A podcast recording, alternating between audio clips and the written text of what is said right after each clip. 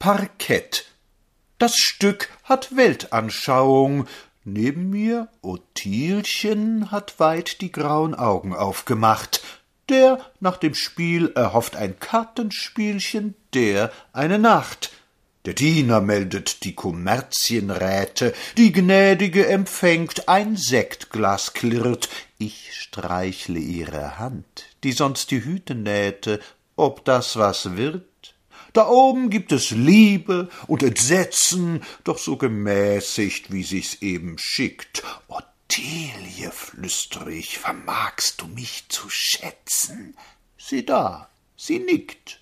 Nun lässt mich alles kalt. Die ganze Tragik ist jetzt für mich verhältnismäßig gleich. Und nimmt Madameken ihr Gift, dann sag ich, ich bin so reich. Was kümmern mich die blöden Bühnenränke? Nu sieh mal, wie sie um die Leiche stehen. Genug. Ottilie sprech ich, ich denke, wir wollen gehen.